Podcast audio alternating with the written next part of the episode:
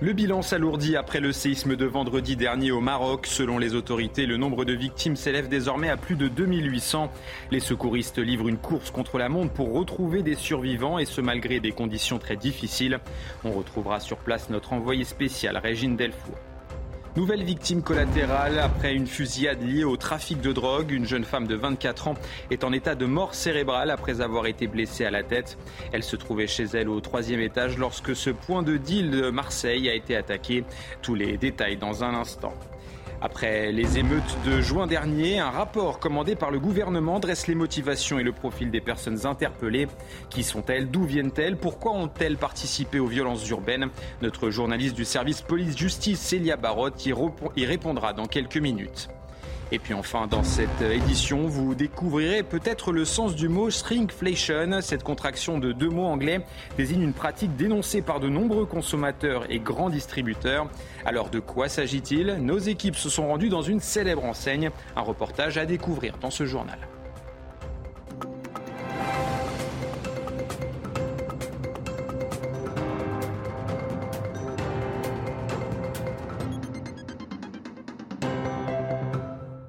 Bonsoir à tous, bienvenue dans votre édition de la nuit. C'est l'une des provinces euh, endeuillées par le séisme au Maroc, à Taroudan, au sud-ouest de Marrakech. Des centaines de personnes sont décédées, d'autres sont encore bloquées ou vivent dans la rue.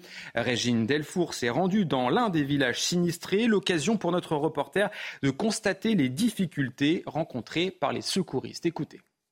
On voulait vous montrer en fait la réalité du terrain de ces routes qui sont extrêmement euh, difficiles, compliquées à, conduire dû à l'éboulement de nombreuses euh, pierres. Et alors euh, ces voitures, pour beaucoup, apportent de la nourriture, mais aussi des vêtements, des vives pour les villageois qui sont enclavés donc dans cette partie de l'Atlas. Les secours peinent également à arriver. On a vu des ambulances avoir des difficultés à passer. Et depuis vendredi, donc ces villageois sont laissés à leur sort. Euh, ils attendent évidemment euh, l'aide internationale qui devrait arriver euh, très prochainement. Et après ce drame, les témoignages de victimes s'accumulent. Beaucoup ont perdu des proches lors de ce séisme. C'est le cas de ce jeune homme et de ce père de famille ému aux larmes. Je vous propose de les écouter. Un jour, alors qu'il jouait avec mon autre frère, il s'est arrêté. Il lui a dit Un jour viendra où il pleurera sa perte. Et c'est ce que je suis en train de faire. Il y avait des invités chez moi et j'ai dit à ma femme de l'emmener dormir dans sa chambre. Elle l'a emmené dans cette chambre. Alors qu'elle revenait à l'extérieur, le tremblement de terre s'est produit et les plafonds ont été détruits et sont tombés sur lui. Ma femme m'a demandé d'aller le voir. Je l'ai examiné j'ai senti qu'il était mort. Et après ce séisme de vendredi dernier, de nombreux États ont proposé euh, leur aide au Maroc. La France en fait partie, mais Rabat ne l'a pas accepté pour le moment, ce qu'elle a pourtant fait pour quatre autres pays. Alors comment expliquer cette absence de réponse? Cela est-il dû aux tensions euh, nées ces dernières années entre les deux États? Euh, Réponse avec Soumaya Lalou. Dans la liste des pays autorisés par le Maroc à intervenir sur le terrain, difficile de ne pas remarquer l'absence de la France compte tenu du lien étroit entre Paris et Rabat, qui ne cesse de se dégrader. Cependant, aucun des deux pays n'évoque un malaise. Dans un communiqué, le Maroc remercie les pays qui ont proposé l'envoi de secouristes et explique qu'il a évalué les besoins et ne souhaite pas qu'une absence de coordination entraîne une contre-productivité. À Paris, on n'évoque pas non plus de refus. Le Maroc n'a refusé aucune aide, aucune proposition. Ce n'est pas comme ça qu'il faut présenter les choses. Il appelle telle ou telle aide en fonction de l'évolution de la situation et de l'évaluation qu'il en fait. Pourtant, la crise diplomatique est à son paroxysme entre les deux pays. Le Maroc n'a plus d'ambassadeur à Paris depuis janvier dernier. En cause, le dossier très épineux du Sahara occidental. Rabat revendique sa souveraineté et le Front Polisario, soutenu par l'Algérie, réclame l'indépendance. L'Espagne, les États-Unis et Israël reconnaissent la souveraineté marocaine, mais la France qui s'efforce aussi de ménager l'Algérie, ne s'est pas positionné. Une autre crise a brouillé davantage les relations, celle dite des visas. En 2022, la France a réduit de moitié les permis d'entrée accordés aux Marocains, une décision motivée d'après Paris par la réticence du Maroc à réadmettre ses ressortissants en situation irrégulière dans l'Hexagone. En 2021, L'affaire des écoutes a aussi fortement ébranlé les relations. La France accusait le Maroc de l'espionner via le logiciel israélien Pegasus, ce que le Maroc a toujours réfuté. Une jeune femme de 24 ans blessée grièvement au sud-est de Marseille après euh, des tirs contre un point de deal. Elle se trouve actuellement en état de mort cérébrale. La victime se trouvait chez elle au troisième étage lorsqu'une balle l'a touchée à la tête. Les précisions avec Stéphanie Rouquier et euh, Viviane Hervier. C'est ici, au pied de cet immeuble du quartier Saint-Is, dans le 10e arrondissement de Marseille, que les tirs ont eu lieu. Il est un peu plus de 23 heures. Deux individus à scooter tirent en rafale, d'abord au niveau de la pharmacie du quartier, non loin d'un point de deal. Puis avant de s'enfuir, ils tirent à nouveau, cette fois-ci vers l'immeuble. Au troisième étage, une jeune femme de 24 ans s'écroule, atteinte en plein visage par une balle perdue. Un jeune de l'immeuble va lui porter les premiers secours. Elle était dans sa chambre. En fait, euh, c'est la balle, elle a traversé le mur. Elle s'est prise une balle en fait dans la joue. Et euh, il y avait plein de sang. Elle était dans, était dans un bain de sang, dans, un, dans une mare de sang. du coup, je lui ai fait le massage cardiaque le temps que, le, temps que les pompiers arrivent. Hospitalisée avec un pronostic vital engagé, la jeune femme est aujourd'hui en état de mort cérébrale. Nous avons, comme d'habitude, ouvert une enquête de flagrance. Nous l'avons euh, ouvert donc des chefs de tentative d'assassinat au pluriel en bande organisée. Cette jeune femme, même si elle apparaît comme euh, une victime collatérale, l'intention homicide prémédité est caractérisée par le passage à l'acte. Sur place, 23 douilles de type Kalachnikov ont été retrouvées. Les deux hommes à scooter sont activement recherchés. Depuis le mois de janvier, 42 personnes ont été tuées dans des violences liées au trafic de stupéfiants à Marseille. Parmi elles figurent a priori au moins deux victimes collatérales. Et autre ville gangrénée par le trafic de drogue, celle de Nîmes. Ce dimanche, une nouvelle fusillade a fait deux blessés par balle dans le quartier de Pisevin, trois semaines seulement après la mort d'un enfant de 10 ans. David Léraud est secrétaire de la zone sud pour le syndicat Alliance. Il réclame le retour de l'autorité de l'État.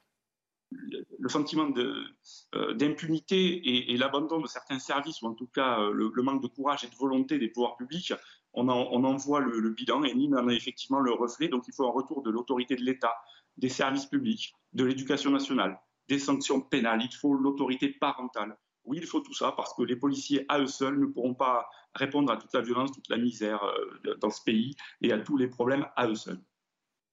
Enquête euh, ouverte après le viol présumé d'une supportrice irlandaise à Bordeaux. Les faits se sont déroulés dimanche soir en marge de la rencontre Irlande-Roumanie de la Coupe du Monde de rugby. La victime aurait été agressée sexuellement par plusieurs hommes. Un prélèvement biologique a été effectué. Les images de caméras de vidéosurveillance sont actuellement à l'étude. Autre euh, agression, celle de deux infirmières attaquées par euh, un patient dans la commune de Trévenant. Les faits se sont déroulés fin août à l'hôpital Nord-Franche-Comté. Ces derniers mois, des syndicats hospitaliers avaient déjà alerté sur la hausse du nombre de violences. Récit de Mathilde Couvillier-Flornois. L'agression a eu lieu dans la nuit du 27 au 28 août. Admis aux urgences de l'hôpital Nord-Franche-Comté, un patient de 47 ans a agressé deux infirmières de garde. L'homme a saisi à la gorge l'une des deux infirmières avant de la projeter contre un mur. Il s'en est ensuite pris à sa collègue qui tentait de s'interposer. Les deux soignantes, choquées, ont eu 15 jours d'interruption de travail. L'homme a été interpellé à la suite de cette agression. Selon ce médecin urgentiste, le comportement des patients a changé ce que je constate réellement, c'est effectivement une euh, augmentation des, hum, comment dirais-je, des, provocations verbales plutôt. Ce sont des euh, qui n'existaient moins, c'est-à-dire que les gens sont un tout petit peu anxieux, plus qu'avant. Les gens sont plus pressés, disons. Mais en tout cas, rien ne justifie euh, la violence portée sur des soignants qui sont là pour aider. Je pense que c'est inadmissible. La CGT et l'Association des médecins urgentistes de France ont signé un communiqué pour réclamer des mesures de sécurité pour le service des urgences. L'agresseur a été placé en détention provisoire depuis le 29 août et sera jugé le 27 octobre prochain. Après avoir réprimandé deux jeunes qui roulaient dangereusement en scooter, un homme a été roué de coups samedi dernier devant un centre commercial à Bretigny-sur-Orge. Interpellés, les deux hommes à peine majeurs ont nié connaître le métier de la victime, pourtant agent administratif dans la police. CNews s'est procuré les images, je vous propose de les regarder.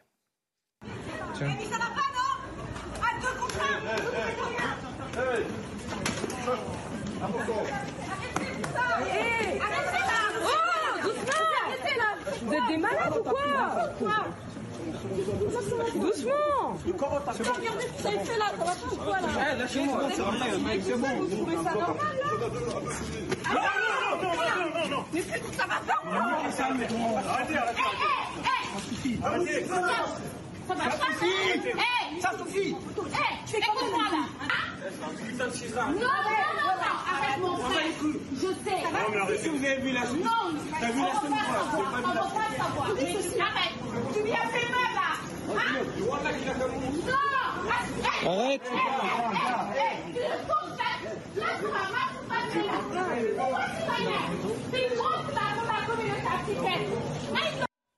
Opportunisme ou encore curiosité, voici les mots employés dans un rapport commandé par le gouvernement pour décrire les motivations des émeutiers de juin dernier.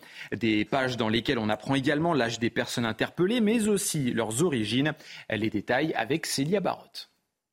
Selon les dernières informations euh, partagées par la préfecture de police de Paris, une grande majorité euh, des émeutiers interpellés sont de nationalité euh, française, mais originaires de l'immigration de la deuxième ou troisième génération et principalement du Maghreb ou d'Afrique subsaharienne. Dans le détail, même si nous avions longuement évoqué sur notre antenne le jeune âge, voire la minorité des émeutiers, majoritairement, ils sont âgés de 18 à 24 ans. Si l'on veut être encore plus précis sur leur identité, à 87%, ils sont célibataires, sans enfants à charge, hébergés à titre gratuit. 38% sont titulaires d'un diplôme inférieur au baccalauréat, 36% sont inactifs et 29% ne détiennent aucun diplôme. Concernant leur motivation, les experts analysent ces émeutes comme une grande révolte gratuite d'opportunisme lié à l'influence de groupe, la curiosité ou la recherche d'adrénaline. Seulement euh, dans moins de 8% des cas, l'émotion suite au décès de Naël est invoquée, surtout par les auteurs résidents à Nanterre ou en région parisienne. Les motivations euh, idéologiques ou politiques, quant à elles, n'atteignent pas 1% des cas.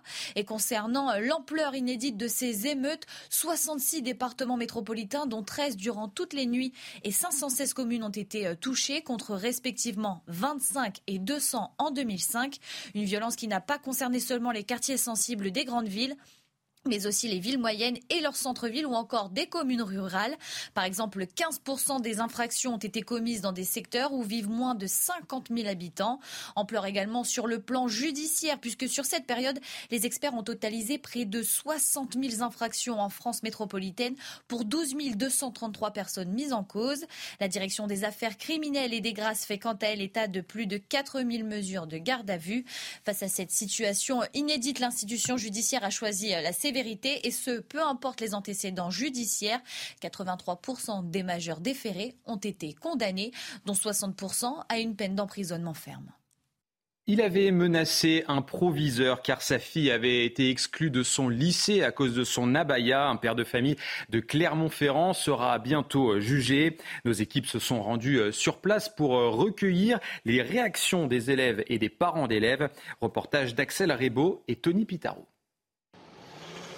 Depuis ce jeudi, dans ce lycée de Clermont-Ferrand, l'inquiétude est omniprésente après les menaces de mort qu'aurait proféré le père d'une élève envers le proviseur.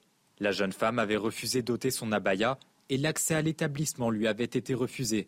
Des menaces qui choquent parents et lycéens et des élèves qui évoquent le sujet à demi-mot. Étant qu'on entend un peu trop parler de ça, on évite, je pense, inconsciemment euh, d'aborder le sujet parce que ça, ça, nous sort de la tête en fait. S'il s'agit réellement de menaces de mort, alors oui, forcément, c'est choquant. Après, on savait forcément que ça allait faire des polémiques. Non, on n'en a pas forcément parlé entre lycéens. Je comprends la décision du proviseur, d'abord pas celle du père. Des menaces envers le chef d'établissement qui indigne et inquiète ses mères de famille.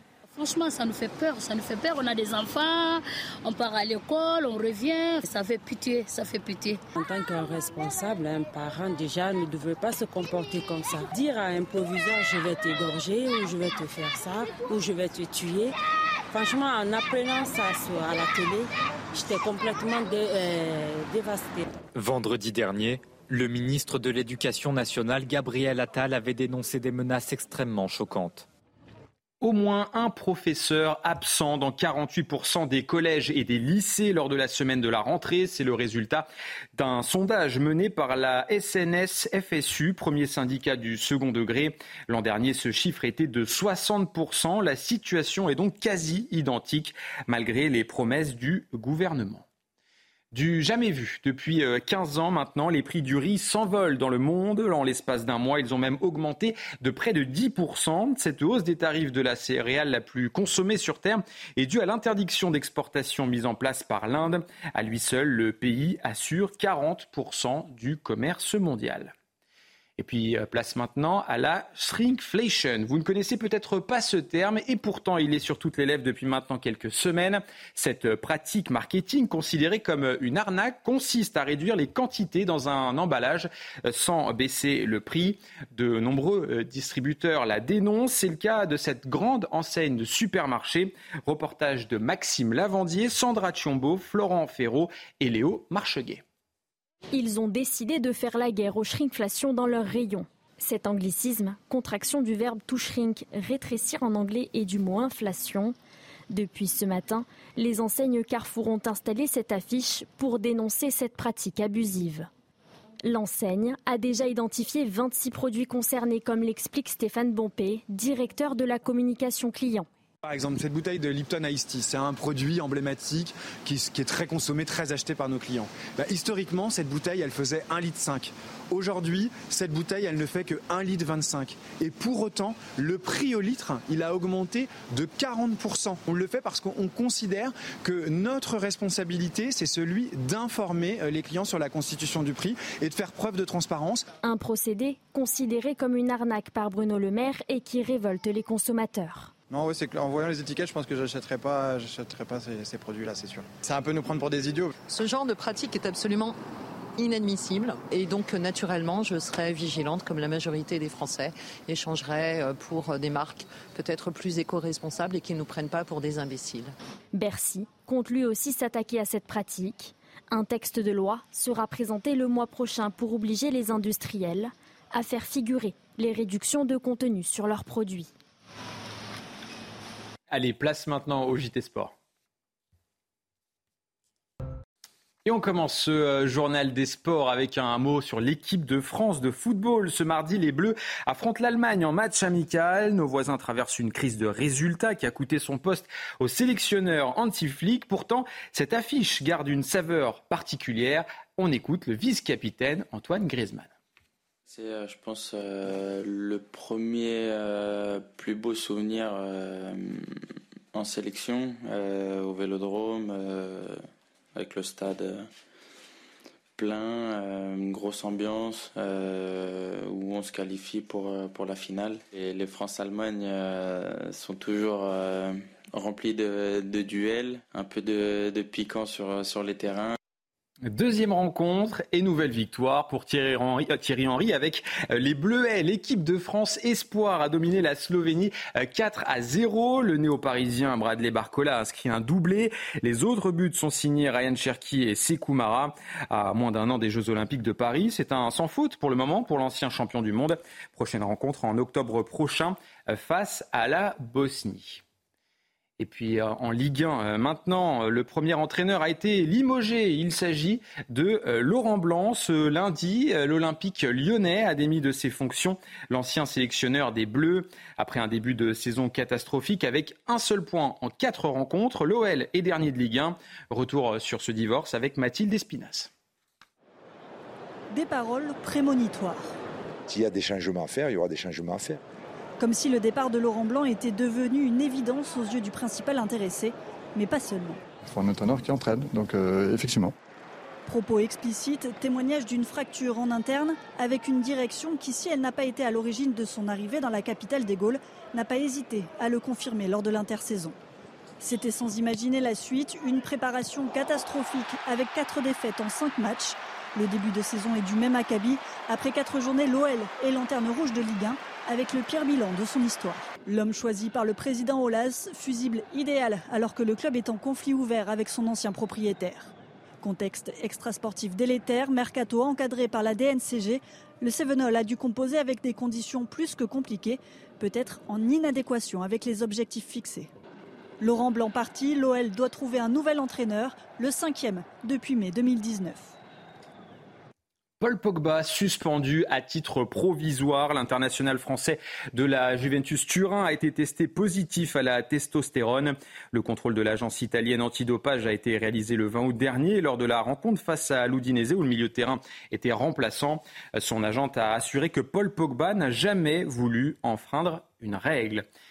Et puis on termine ce journal avec euh, du volet et la qualification de l'équipe de France pour le dernier carré de l'Euro. Les Français ont dominé la Roumanie 3-7 à 0. Après une édition 2021 ratée, les champions olympiques retrouvent leur niveau. Prochain match à Rome face aux vainqueurs de la rencontre Italie-Pays-Bas.